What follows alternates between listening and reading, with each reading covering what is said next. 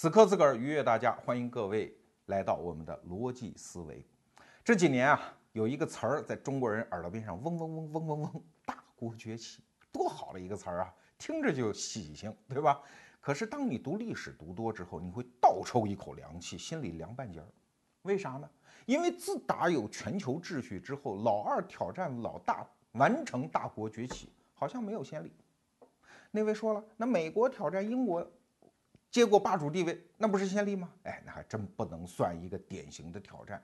人家盎格鲁撒克逊人是一个文化谱系里的，他们的继承意味其实远远大于挑战的意味。那剩下来的呢，就剩一地失守了，什么德国，什么日本，什么苏联，对不对？所以冷战结束之后，很多人就提醒中国人民嘛，想崛起不？想崛起就别跟老大掉腰子，要跟美国搞好关系。至于这一套战略到底对不对，我们搁在这儿。今天我们不做评述，重要的是，我们今天想讲的，如果老二就跟老大搞好关系，跟着老大的战略走，会不会一定有好果子吃，顺理成章完成大国崛起呢？其实也未必。今天我们要讲的就是这个例子，所以这一期节目的名字叫做《一次大国崛起的》。这个背影的主人公是谁呢？啊，说起来是赫赫有名啊，拿破仑家族的拿破仑三世，法国第二共和国的总统，然后变成法兰西第二帝国的创始人，啊，CEO，皇帝拿破仑三世。啊，这个人跟拿破仑之间的关系呢是伯伯和侄子之间的关系，他爸是拿破仑的兄弟，叫路易拿破仑，被封在荷兰当国王。所以这个小孩啊，生下来的时候那就含着一金钥匙出生的，对吧？他出生在一八零八年，那一年是什么时候？大家想想啊，拿破仑是一七九九年上台的，一八零四年当了法兰西第一帝国的皇帝，加冕，对吧？那这是他最如日中天的时候，一直要到一八一二年，拿破仑才遭到了一次像样的失败。一八一二年打俄国失败了嘛，所以一八零八年正好是在拿破仑如日中天的时代。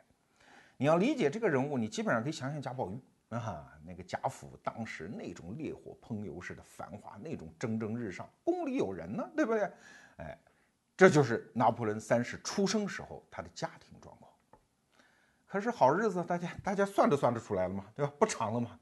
一八一五年，拿破仑复辟，然后百日王朝三个月之后就基本上惨败，滑铁卢，对吧？然后再次被流放。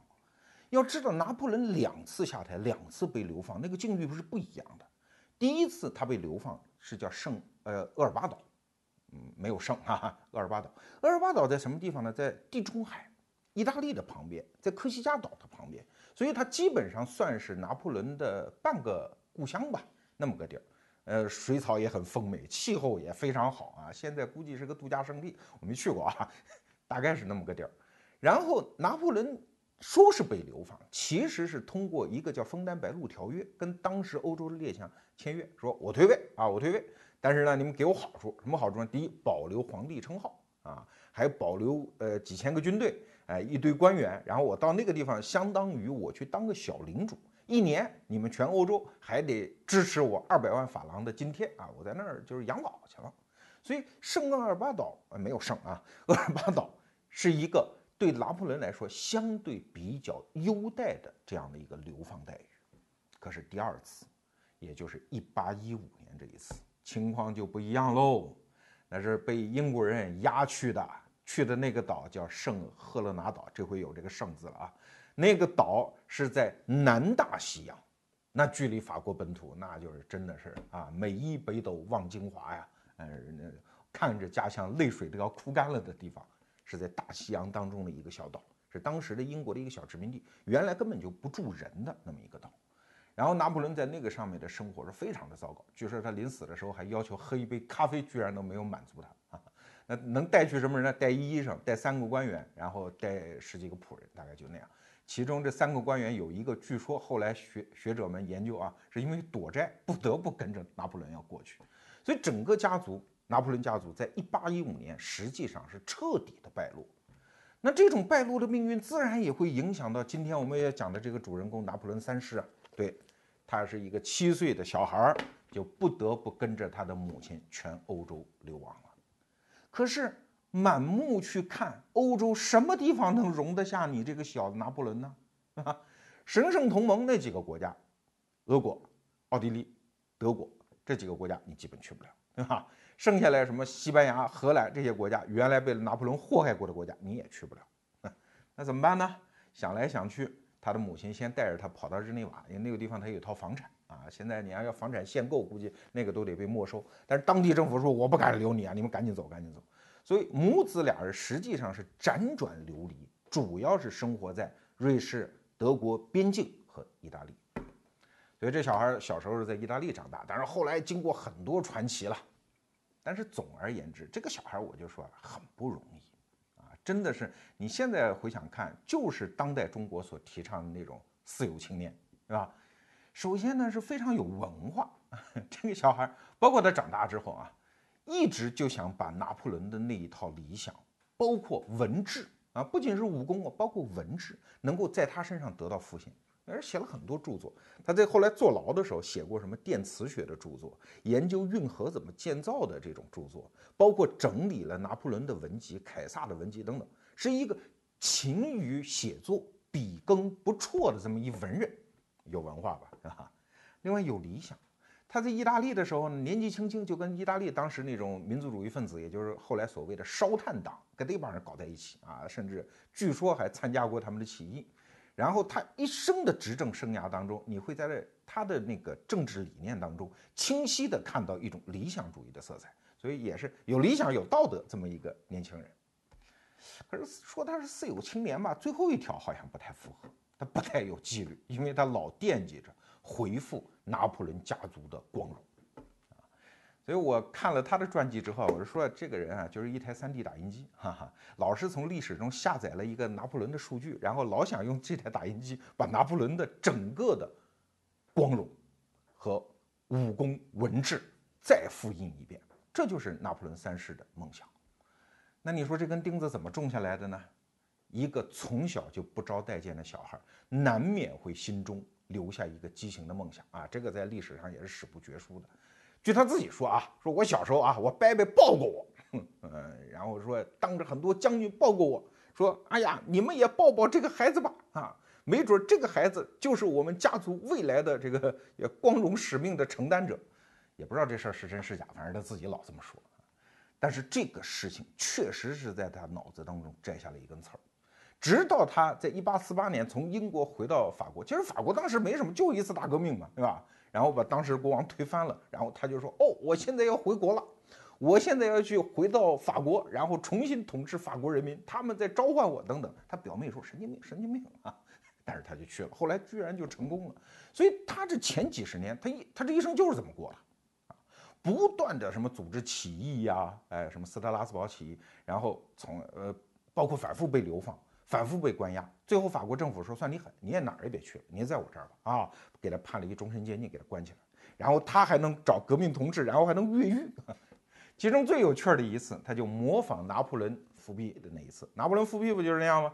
哎，从戛纳登陆啊，然后带着一千名士兵坐呃七艘小船一登陆，然后当地的那个当时是路易王朝复辟了嘛，那个士兵就啊这个被流放的拿破仑回来了。士兵很拥护他，而军官要下令士兵冲他开枪，拿破仑做了一动作，扯开自己的胸口，你们开啊，你们开啊，啊，做了一次现场表演，我我就不给大家演示了啊，没有熊猫，不好意思。那个拿破仑敞开胸口说，哎，你们开枪啊，哎，士兵不向他开枪，于是一个神话般的短短几天之内的从戛纳向巴黎的进军就发生了，因为太多底层民众，包括底层士兵拥护拿破仑了吗？所以就成功了。咱们这位三世，哎，也照。照猫画虎也表演了一回啊，但是没有成功，很可惜。甚至他在上岸之后，马上他在发表演说的时候，很多人就表示反对，他还不得不开枪去镇压。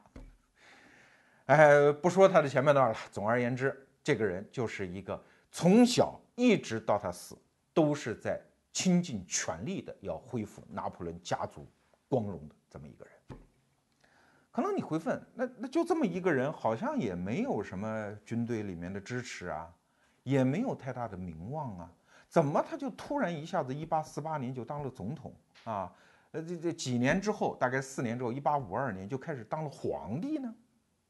这么一个突然的大转身怎么发生的呢？对吧？你在中国历史上，你看，你哪怕就是王莽吧，你篡位，你没有前面几十年的精心准备，获得了上层的精英阶层的接受和底层老百姓的拥护，你不可能的呀。这个拿破仑三世好像就变魔术一样，短短几年内就获得了如此辉煌的从社会底层一直直达顶峰的这样的一个历程。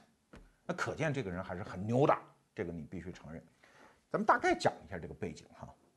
一八四八年呢，法国发生革命，就是拿破仑倒台之后，法国经历了两个王朝，一个是路易王朝的复辟，哈哈，然后很快被推翻，然后就是路易菲利普，这个这个人啊，他其实原来只是一个贵族，哎，被当皇帝，后来又被推翻，这就一八四八年革命。一八四八年全欧洲都在革命，但是法国这一场闹得特别凶。然后法国人就是说用那种浪漫主义精神啊，我们共和国了，共和国了，共和国之后那总得有个领头的吧？啊，当时领头的是一个大诗人，要不是说文人祸国呢，叫拉马丁。这个人充满了各种浪漫主义的自由主义理想，然后当时他就死活在法国的最高当局当中坚持一件事儿，说咱普选，对吧？都是一模一样的人，为什么有产者才有选票呢？不行。咱们搞这共和制，要搞就玩彻底的，这是法国人这性格啊，要玩玩彻底。普选，所有男人一人一票，咱来投，啊，看谁能当选。这要不说这个拉马丁这个人人品还是不错，虽然这个智商有问题啊。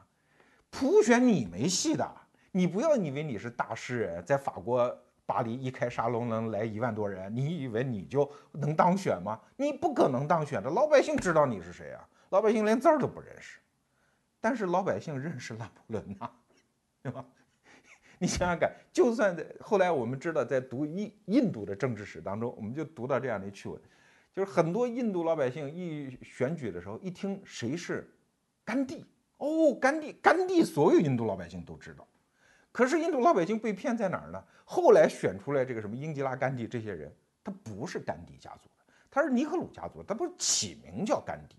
但是对于一个民智没有太开发的一个国家来说，如果你玩普选，最后结果就是这结果。几个候选人名字在选票上，老百姓挑自己 认识这些字儿的那个人，把票给投了。没错，当拿破仑三世回国参选总统，他什么以前在法国没有任何政治经验啊，就是一个流放犯，甚至是一个被判终身监禁的囚犯。他一旦登陆开始选举，OK，所有的底层老百姓，哦，拿破仑家族的。你想想，拿破仑家族，拿破仑曾经给农民很多好处啊，给工人很多好处啊，给法国人民带来雄踞欧洲大陆的那种幻觉啊。大家不投票给他，能投票给谁呢？所以在欧洲历史上，第一次大规模的普选制就像闹剧一样的发生了。一个从来没有政治经验的拿破仑三世，就这么被选举成了总统。好了，那第二个疑问又出来了，那么当总统就当总统呗，是吧？袁世凯当过总统呢，坏就坏嘛，对吧？那他怎么又当了皇帝呢？对呀，袁世凯在中国没有干成的事儿，为什么这位老先生短短的三四年间，在法国就干成了？这又是一个很奇葩的事件。呃，这个解释啊，我觉得得回到当时人类的历史情境。说白了，当时民主政治、民选政治，在整个世界上那并不深入人心。啊，只有一朵奇葩盛开在大西洋的彼岸，那叫美国。所以等于你看那个托克维尔法国人写的这个美国的研究，你就会发现这个国家在欧洲大陆人看来好奇怪哦。没错，法国刚开始搞这种民选共和政府的时候，实际上是有很多问题的啊，比如说旧秩序彻底垮掉，然后城楼变换大王旗，今儿这上台，明儿上那个上台。整个国内政局非常乱，所以民心思安定，尤其你是拿破仑家族的人，是极有可能获得民众支持的。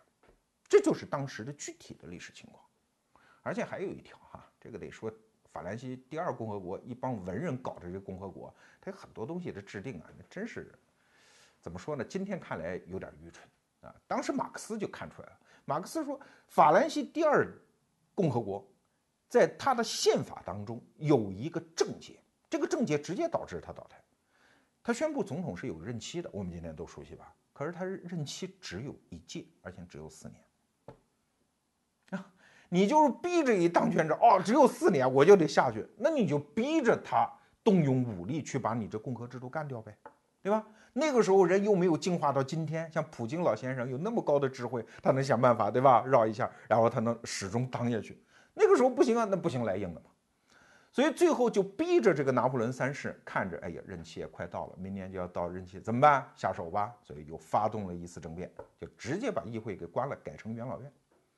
这个时候其实他就已经想当皇帝了，那怎么办呢？学曹操嘛。当然他可能不知道曹操是谁哈。曹操在历史上就干过一次叫许田围猎，事事民意。我这个时候要夺权，是不是正好？啊，所以拿破仑三世就带着一大堆随从到法国南部巡游啊。巡游的时候，经常对公众发表演讲啊，然后派自己几个狗仔队，哎，不是狗仔队，派自己几个马仔，在人群当中经常瞅冷子就喊“皇帝万岁，皇帝万岁”，先小声喊，看看别人有没有跟进。如果别人跟前说“皇帝万岁”，哎，那不就正好吗？所以他走了一大圈之后啊，拿破仑三世觉得可以了，啊，可以了。所以他发表了一场重要的演说，然后回到巴黎之后，举行了盛大的入城式，自己穿过了凯旋门，然后回到了宫里，当了法兰西第二帝国的皇帝。哎，可是啊，我前两天刚听到一句话，我觉得特别有哲理，是吧？一次拥有就是一次失去的开始。当他拥有了地位，基本上他已经回到，至少表面上啊，回到了拿破仑。那个人生曲线达到的那个高点，他当了皇帝了吗？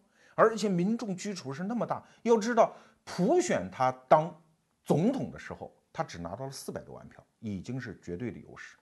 可是他当皇帝的时候，他也搞投票，拿到了七百多万张票，所以他实际上民众基础是非常深厚的。呃，我看过一小段子，也是在史料当中哈，呃，他第一次竞选总统的时候。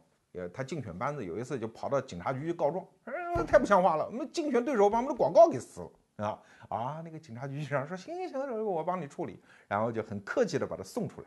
在送出来的时候，就跟他那个竞选班子的人说，哎呀，说几张广告不要紧了，对吗？拿破仑亲王是一定能够当选的，这件事情木有悬念。你看，所以当时他的民意基础是非常好的，要不然他怎么敢称帝呢？但是。就在这个基础上，随后他又做了什么呢？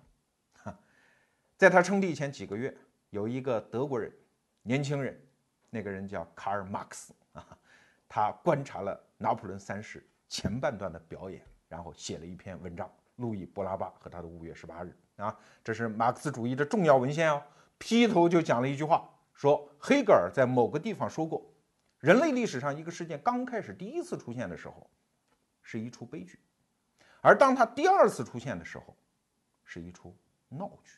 哼这个时候，其实马克思根本没有看到后来这个人的下场，但是他已经判断出来，这一定是一出闹剧。给大伙儿抖个学问哈，念首诗：周公恐惧流言日，王莽谦恭未篡时。相使当时身便死，一生真伪复谁知？什么意思？有的历史人物，如果不是在他真实的年月，而是在一个稍早之前的时候退出历史舞台，历史对他的评价是完全不同的。就像我们今天故事的主人公拿破仑三世，如果一八七零年的时候他死了，或者他退位，那他留给历史的背影就是一个高帅富且潇洒无比的背影。因为在此前的二十年，法兰西在他的治下，那是一个蒸蒸日上的帝国呀。当我们去翻看史料的时候，我脑子里会嘣嘣嘣蹦出几个词儿，三个代表。他的执政二十年真的是代表法兰西先进生产力的发展要求，对吧？整个法国的工业水准提升了翻两倍啊，那也是改革开放三十年中国的这种发展速度非常快，而且在他手里彻底完成了工业革命。给大家举个例子哈，就是在普法战争一八七一年打完之后，他不得赔款吗？当时俾斯麦那扒了。小算盘打了好几吨草稿纸，算算出一数，五十亿法郎。这法郎是怎么算出来？其实他不是德国人受损失让法国人赔，俾斯麦当时提出这个数很清楚，我就是要遏制你法国经济实力的发展。他认为五十亿法郎这个沉重的负担给法国人背上之后，短期之内法国经济恢复不了元气。可是让俾斯麦万万没有想到的是，法国人三年就把它还清了。而且此后的经济继续一路狂奔的发展，啊，这个是出乎俾斯麦的预料的。可以给大家做个对比，在整整三十年之后，中国人签了辛丑条约，赔八国联军，赔多少钱？四亿五千万两白银。五十亿法郎是多少？相当于七亿两白银。所以法国人在三十年前赔的比中国人三十年后还要多，而中国人当时给列强哀求啊，是用将近四十年的时间分期去还，真是还不起。所以你可见这个国力差距有多大啊！不闲扯这个了，我们接着说三个代表。拿破仑三世还代表当时法国先进文化的发展方向、前进方向 啊，包括我们知道法国十九世纪那些在文化天空的璀璨巨星，什么雨果、巴尔扎克、大仲马、福楼拜，包括什么印象派的莫奈等等，这些人都是拿破仑三世那个时代的，所以他当时创造了一个空前的文化大繁荣。只要你是个贵妇人，当时在法国巴黎开个沙龙，那来的都是巨星了。对吧？好，但是更重要一点的是，拿破仑三世代表了当时最广大人民群众的根本利益。要知道，拿破仑家族实际上是有这个传统的，他是倾向于诉求于当时底层人民，包括非巴黎的外省的那些农民，对他们的利益很关照。拿破仑三世本人还有一绝活，就是他在坐牢的时候就写过一本书，叫《论贫困》，对吧？他一生就是重要的一个学术研究方向是怎么解决贫困问题，啊，当然更重要的是，他给巴黎人民带来了很好的影响，在他在位的这二十年，比此前法国所有帝王修建的巴黎建筑都要多，而且他修建的是有整体规划的。要知道，拿破仑三世当时改建巴黎是人类历史上第一次大规模的城市有规划的改建。啊，我们中国人熟悉的一个是雨果在《悲惨世界》里写的那个巨大的下水道，那个工程就完成于拿破仑三世时期，从此巴黎的卫生状况得到了改善。啊，嗯，这个传统城市这种现代化改造可不容易。你想想，北京这改造这么多年了，下雨还淹死人呢，对吧？但是巴黎那个时候改造就从此没有这个问题。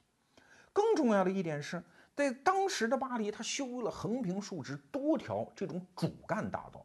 今天你到巴黎去旅游，站在凯旋门极目四望，那种主干大道基本都是拿破仑三世当时修的。修完了之后，还产生了一个附带的政治后果，就是从此巴黎没有起义了。我看城市史学家是这么说的：说原来巴黎啊，房子之间那个缝隙非常小，全是小巷子。街坊们在门口乘凉打屁啊，聊着聊着对政府不满啊，一个火气特别暴躁的人回屋扔几把椅子出来，然后到那个很窄的巷子里就筑成街垒啊，梆梆梆拿枪就开始跟政府军干，巴黎就起义了，政府也许就垮台了，经常发生这种事儿。但是当拿破仑三世把整个巴黎的街道拓宽之后，巴黎起义再也没有发生过了啊，最后一次巴黎公社被镇压下去，巴黎的起义传统就算是终结了。这也是城市规划对政治影响的一个典型的例证。好了，不说更多的例子。总而言之，我们得出一个印象：拿破仑三世在他治理的二十多年期间，法国的内政和国力是处于一个清晰的上升态势。哎，但是我们这一集毕竟讲的是一个悲剧，悲剧是怎么发生的？啊，这就得倒啊。倒回到拿破仑三世心中那个最初萌发的那个种子，那一颗粒子叫什么？那就是重回拿破仑的光荣。他是拿破仑的侄子，没错，他也靠这个拿破仑家族的这个名字获得了他此后的名位。可是，你能不能做出符合这个名字的光荣的业绩呢？记得我前面讲过一句话吧：所有的得到就是失去的开始。当他依靠拿破仑这个名字坐上了皇帝宝座之后，他就必须每一个行动、每一个心思都围绕维护这个皇位的合法性来搏斗，恢复拿破仑时代的光荣，他能不能做到呢？好，我们先先看拿破仑时代给他一个什么光荣？大家都知道啊，拿破仑当了皇帝，哈，甚至历史上有一个著名的故事。啊，拿破仑当皇帝，把罗马教皇从罗马接到巴黎，加冕典礼。然后拿破仑非常等不及老迈的教皇哆哆嗦嗦的慢动作，直接把皇冠抢过来给自己戴上，给自己的皇后约瑟芬戴上。这有一幅著名的画，啊，就是这个瞬间，这是拿破仑站到世界之巅的一个刹那，这个时刻。三世也想啊，我爷爷小的时候，哎，他他也想那样，对不对？但问题是你距离那个瞬间差距太大了。在这儿，我们必须讲一个题外话的知识，就这个皇帝到底是什么？我们中国人译过来“皇帝”这词儿是秦始皇创造的，是吧？实际上，在英文当中呢，“emperor” 这什么意思呢？其实，在欧洲是有这样的传统：什么是皇帝？皇帝的全称是罗马皇帝。不是，我不能念他的全称了，就是他大概的意思是罗马皇帝。所有在欧洲能称皇帝的人，其实都是罗马帝国的继承者。那么很显然就分成两支，一支是东罗马帝国，哈哈，东罗马帝国后来这个俄国人就认为我是东罗马帝国的继承人，所以我们是罗马皇帝，所以他用的词儿叫凯撒。所以今天我们知道沙皇的沙皇这个词儿，其实就是凯撒的意思。就是俄国人认为我们是皇帝，但这是东正教系统继承东罗马帝国这个系统的。西罗马帝国呢，因为后来被成为基督教世界，等西罗马帝国崩溃之后，一枝独大的就是教皇啊。有一次呢，法兰克国王查理曼大帝啊打仗，然后保护了一次教皇。哎呦，教皇说好，那这样吧，我们赏你点东西吧，我们没钱啊，给你点虚的啊，给给给你个称号叫皇帝吧，emperor 就这么来的。是吧？从此他就成为罗马教廷的保护者。所以在几千年的历史当中，欧洲只有一个皇帝。原来这个皇帝让谁当了？神圣罗马帝国，就是德国人啊。当然那个皇帝说白了，跟中国这个皇帝概念实在差太远。他只是一个荣衔，就意味着教廷承认的。所以为什么要加冕呀？为什么教皇得来给你戴那个帽子？就这个道理。它是神权和世俗政权之间的一个契约。拿破仑之所以当皇帝这一瞬间特别牛，就是因为神圣罗马帝国，我拿破仑用炮用枪直接逼你退位，你们结束了，罗马皇帝什么？你到巴黎来给我加冕，这帽子我得戴，而且还不容你给我，我得抢过来戴。所以拿破仑这个瞬间为什么牛？就牛在这儿。哎呦，我估计小时候这个 拿破仑三世也听过这个故事哈。这个瞬间不止给全世界人民留下印象，给这孩子留下了更为深刻的印象。一生从此就开始追求这个事儿，所以后来很多时候，我们包括我们这一期节目的策划啊，李源同学在读史料的时候，老发现这个气味有点不对，就是法国人那个时候的所有的行为啊，透露出一种鲜明的奇葩色彩。你会发现，他很多行为当中都有宗教成分。那为什么呢？你回到拿破仑三世的心态，就很容易理解。他当了皇帝吗？法国人民承认，哎，可是远在几百公里之外的教皇不承认啊！教皇可能会说，要加冕吗？来来来，罗马，我给你办这事儿。那如果他去了罗马，他就不是拿破仑了呀，对吧？他一定得把教皇弄来到巴黎呀，你来给我干，甚至我也他也准备好，我也抢一把，这才是拿破仑，这是正根儿的呀。所以不行，不能去。但是又不能得罪教皇，所以拿破仑三世这一辈子啊，最殷勤的服务对象就是这教皇。教皇说什么，比如说帮他出兵啊、打仗啊、镇压罗马共和国啊，这一堆史料啊，咱们今天不细说。总而言之，教皇就是他心中的女神啊。但这女神呢，死活就不肯嫁给他，不肯屈尊来一趟巴黎，那怎么办呀？当你追求女神，女神又不答应的时候，那你就就就各种表现呗，对吧？给人打打开水啊。在人楼底下女生宿舍底下点蜡烛啊，你不就干点这事儿吗？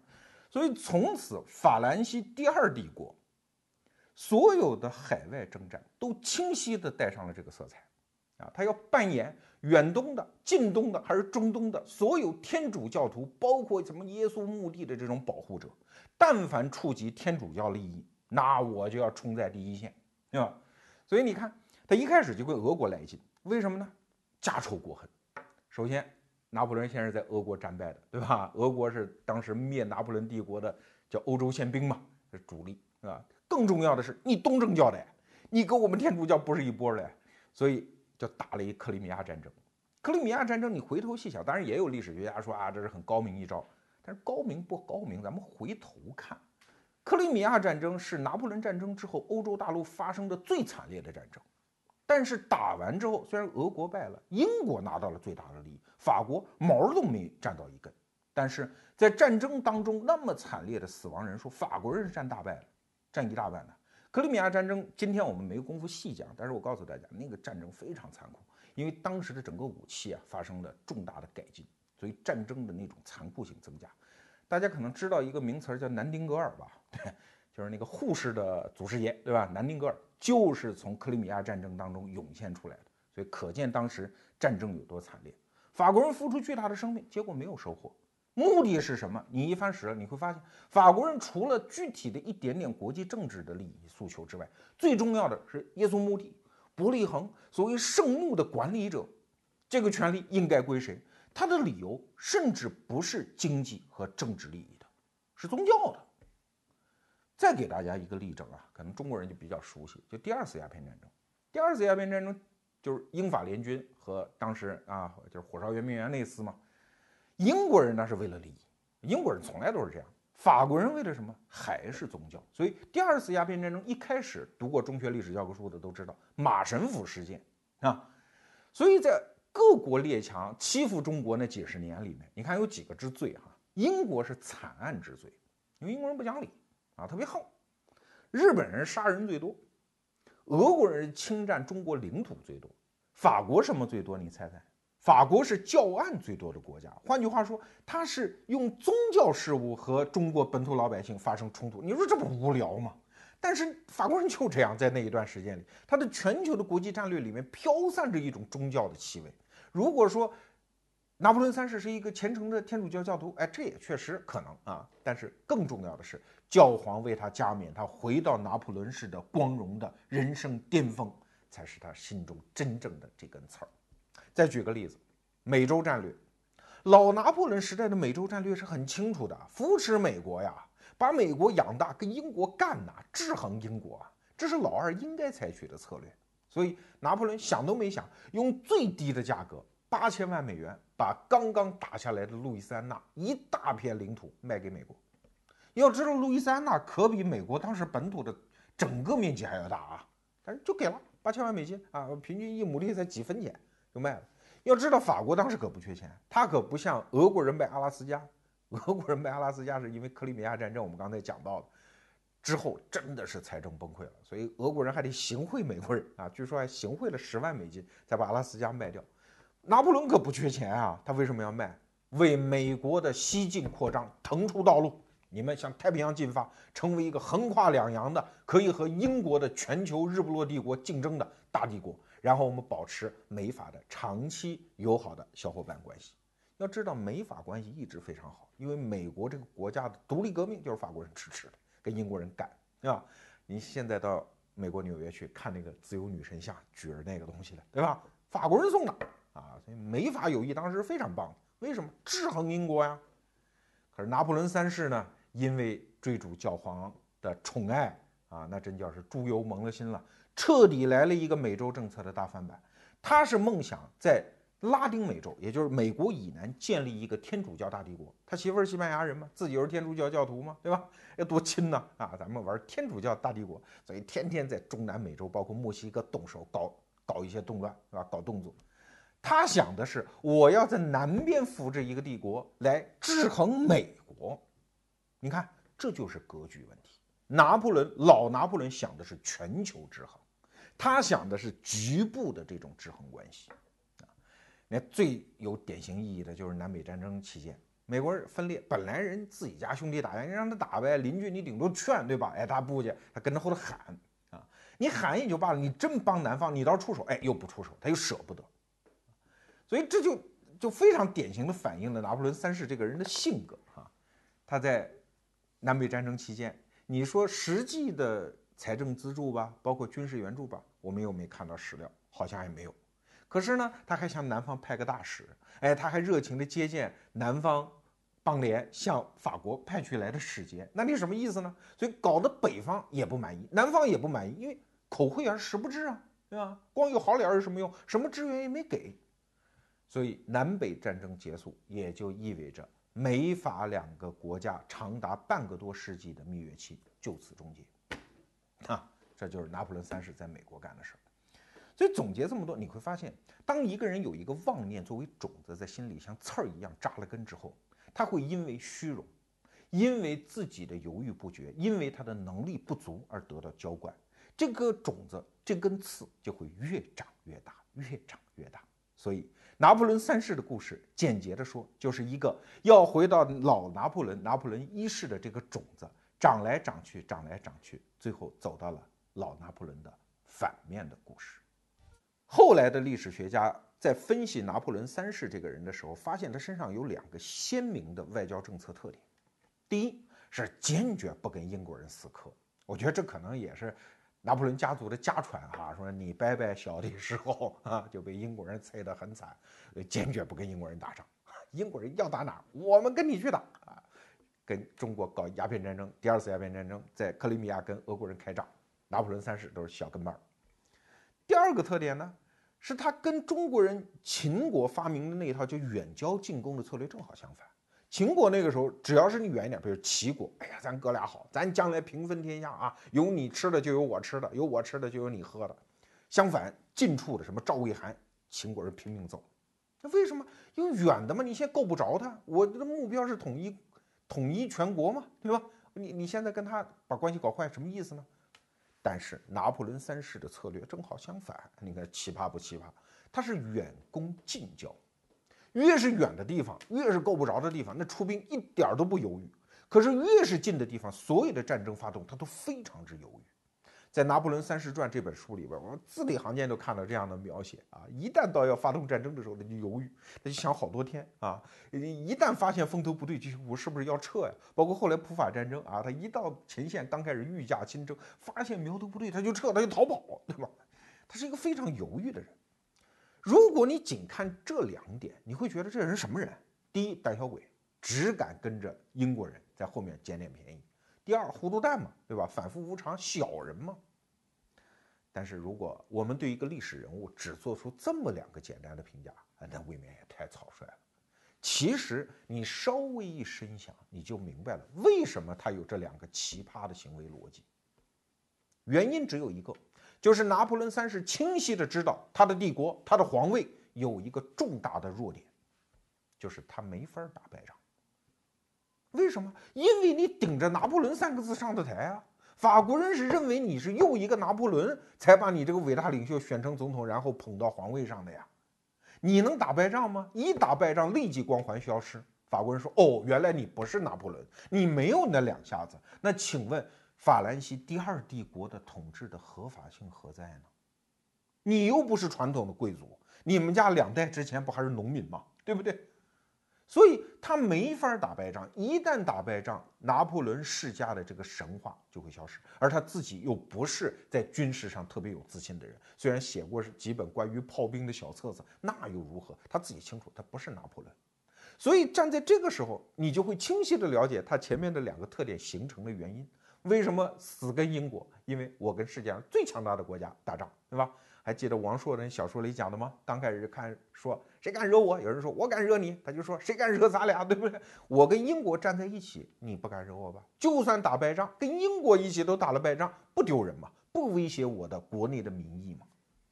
第二个特点，为什么远攻近交？打远处对国内政治影响小吗？打近处，只要一打败仗，我这个皇位堪忧啊！所以，从当时拿破仑三世所处的那个政治格局的难题，你就能够理解他为什么能做出那一堆事情。好了，这个难题给他心中栽了一根刺儿。刚才我们说的要获得他心中女神的心中的女神教皇的青睐，又栽下一根刺儿。这两根刺儿就长了这么二十年。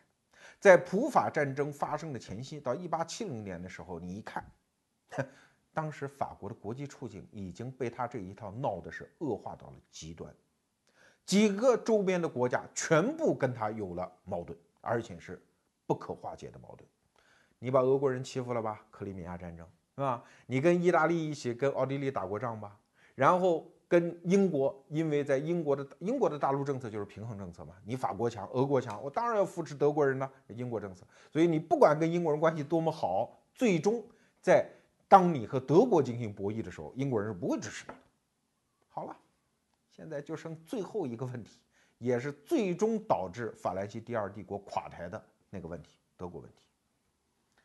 那个时候普鲁士在崛起啊，而且普鲁士，所以说一个民族它上升态势它就是走运，它一时人杰，啊，什么俾斯麦、老毛奇这几个人，已经是准备了多少年要跟你法国开干啊？因为如果不把你这个法国，也就是欧洲大陆的唯一的强权干掉，德国怎么统一啊？啊，当时碎了一地的都是小国王、小帮主，要统一他们，先把你的权威得干掉啊！所以。这个俾斯麦一直是坐着牙花子在想啊，怎么跟法国打这一仗呢？啊，虽然当时法国已经是众叛亲离了，周边全是仇人，怎么打这一仗？所以俾斯麦其实你后来看他的回忆录啊，他早就在说，他说大概跟法国的战争啊，五年内要爆发。后来他又说，大概战争应该在两年内爆发。哎，这话说的也就是，呃，就是普法战争爆发前的两年。所以俾斯麦当时的那个政治感觉非常敏锐。但是德国人这么说，就是普鲁士人这么说的时候，那真是做准备啊。当时甭管是军队，还是他军队的制度，我们知道普鲁士创立了世界上最先进的当时的参谋部制度，再加上为了打普法战争，他的铁路的修建都是按照运兵的要求修建。当时德国拥有世界上最好的铁路系统，而法国不行，对吧？都在做准备，所以这普法战争几乎没有悬念，因为这是一个有准备打没准备的战争。好，我们先不说俾斯麦，我们先说拿破仑三世这一头。他当时已经到了这个处境，就是我一面得把这个面子撑得大大的，我在欧洲那是打遍天下无敌手。你看我谁没欺负过？俄国欺负过，奥国欺负过，意大利欺负过，对吧？那普鲁士那算什么呀？所以他表面得装成这样，可是他实际上又知道根本就打不了，啊，根本就打不了。打不了的时候，所以他又不做准备。所以普法战争刚爆发的时候，虽然普法战争你知道是谁挑起来的？拿破仑三世挑起来，他先宣的战。宣战完毕之后，你会发现前线部队没法集结，没有任何完整的军事计划，所有的军需根本就供应不上去。这就是当时他面对的状态。可是他能认怂吗？又不能认怂啊，还得表面上装出我们不在乎，我们捏死他就跟捏死个臭虫一样啊。所以当时拿破仑三世讲了几句横话嘛，是吧？德国一定不能同意啊！啊，德国要统一，我们的大炮就将自动发射啊！他那的这世界上第一款自动大炮是他研发的啊。另外他还说，我们这次去干普鲁士，其实就是一次军事散步，我们要去柏林进行一次散步啊！我也不知道他是他们要搞什么 PX 项目什么的，他们也要散步。好了，就是这样的一个局面。你你你你不是战略家，不是军事家，你也知道谁赢谁输。那但这场仗怎么打？谁来挑头呢？历史的机缘有时候是很有意思的。当时啊，俾斯麦就一直在等，说怎么他们能让法国人先干起来啊？因为他知道法国这个民意啊，虚焦的这种民意已经起来了，所以就得从民意上下手。所以俾斯麦一直在等，终于有一天，一八七零年这一天，等到了。这事儿特复杂，我不跟大家交代了啊。总而言之，因为西班牙王位的问题，德国和普鲁士之间发生了一次意见不合。这个拿破仑三世拍着桌子，因为那没办法呀，他必须要冲老大呀。啊，这这普鲁士国王，你不能这么干，你得给我收回。普鲁士一看，说行，收回西班牙王位，我们不，我们家不要了。霍亨佐伦家族，我们不要了啊，收回。然后拿破仑三世说，收回不行啊，给我写一字据。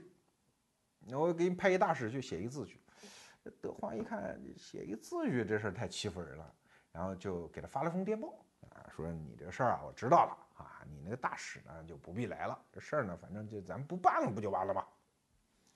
然后德国的皇帝就把这封电报拍给了俾斯麦，跟俾斯麦说说你按这个意思你回复法国人。俾斯麦当时正在吃晚饭啊，然后左边是老毛奇，就是德国当时呃对对普鲁士当时的。总参谋长，另外就是国防部部长，然后俾斯麦就问问他俩说：“咱咱干嘛？”啊，呃，没有细节啊，估计是反正历史记载是他们仨在一块吃饭，估计那俩人说：“嗯，干。”然后俾斯麦就回到了书房，干了一件事，他把这封电报啊给改了，但是没改字儿，他把这缩句啊，这是我们小学语文课的基本功，缩句，大概意思变成是什么呢？法国大使不要来了，你们的事儿以后不用谈了。啊，就把那么长的一封电报，那德语嘛，那个复杂的复句给缩成了这么一个简单的意思，然后直接在报纸上发表。他最坏的是什么？他挑了一日子，那一天七月十四号，这一天大家知道，法国的国庆日，法国到处民众都在广场上聚集啊，庆祝国庆啊。一看报纸上发这一封电报，哇，老天，得罪我们你就算得罪流氓了，对吧？所以当时法国我看的那个史料上啊，那个报纸，战争杀到柏林去。一代人因为没有战争嘛，没有发发生大规模战争嘛，从来没有见过群众激昂的那种战争热情。请问你这个时候拿破仑三世怎么办？你除了雄赳赳气昂昂准备跨过鸭绿江、跨过莱茵河去打柏林，你已经没有第二条路可走，因为你是拿破仑啊，你不能怂啊！人家欺负你欺负成这样，那个普鲁士国王这么蛮横无理，你还不出兵？你是软柿子，所以拿破仑只好出兵。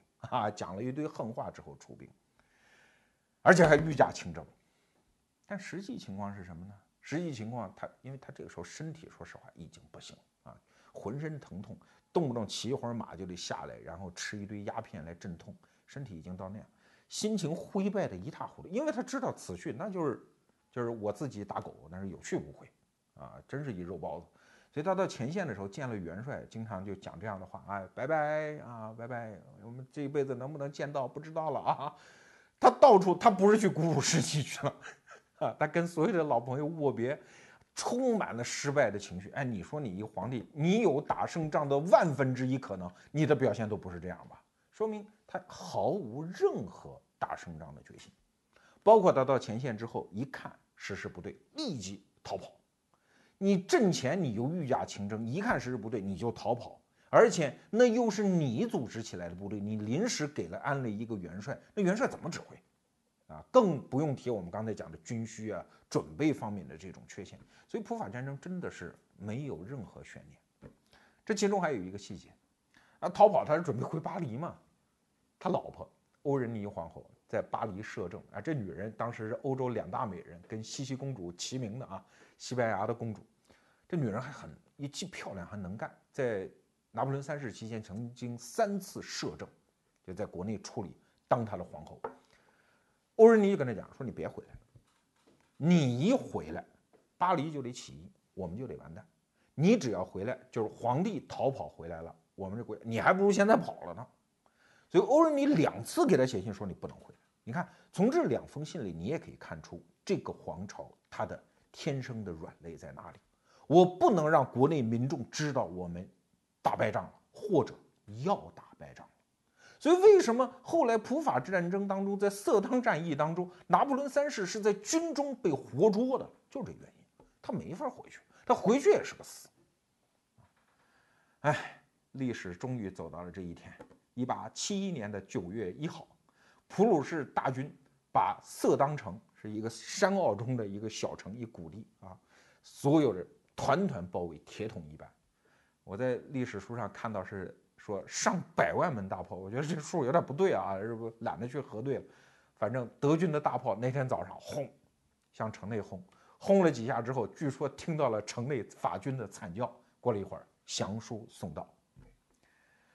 拿破仑三世对普鲁士国王说：“啊，我亲爱的兄弟，我没能死在军中。”那只好我把我的佩剑赠送给你，我亲爱的兄弟啊。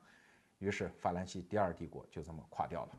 那么他本人带着他的家属又在英国的伦敦苟延残喘了一年，一个可怜的老人带着拿破仑家族最后的辉煌走入了历史。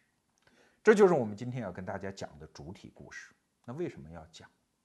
因为我们在大国崛起，在一方面我们跟老大的博弈当中啊已经。呈现出非常好的战略态势，这个没有问题。但是我觉得拿破仑三世的故事至少给了我们一个提醒，这也是后来的历史学家在评论拿破仑三世的时候对他的致命缺陷的一句风评。这句风评是这么说的：，就是拿破仑三世永远也搞不清楚自己的虚荣、历史的仇恨和意识形态的热情和国家实际的战略利益的。关系，你看，他无论是打俄国，还是跟德国的博弈等等，都是被这种情绪性的东西迷住了自己的双眼。他从来也不可能把自己的胜利转化为他的实际的政治优势和国家实际的政治利益。这就像几十年后一个著名的法国人戴高乐讲的话一样，他说拿破仑三世那个时代收获的所有的胜利都是暂时的，而遭到的一次失败就是永久的伤痕。这就是拿破仑三世执政二十年给历史留下的经验。说到这儿，我想起了中国古代发生的一个情景，也就是曹孟德和刘玄德煮酒论英雄。哈，曹孟德就问呐：“刘玄德，你跟我说说，天下谁是英雄？”刘玄德想了想，那个袁绍算不算呀？啊，你看他们家四世三公，门多故吏，虎踞冀州之地啊，门下多奇能之士，他算不算英雄呢？你说到这儿，你想想拿破仑三世，对不对？门第很好呀，有光荣的历史传统啊，门下有很多的能人异士啊，当时的政治态势很好啊。可是你听听曹操的判断，曹操说袁绍色厉而胆薄，厚谋而无断，见大利而牺牲，见小利而忘命，非英雄也。对，一个看似英雄，历史往往会证明。非英雄也。好了，让英雄们在舞台上表演了，逻辑思维只负责事后当诸葛亮去说他们啊。所以买书吧，这里面全部说的都是英雄们的表演。逻辑思维出新书了，大家购买，谢谢谢谢。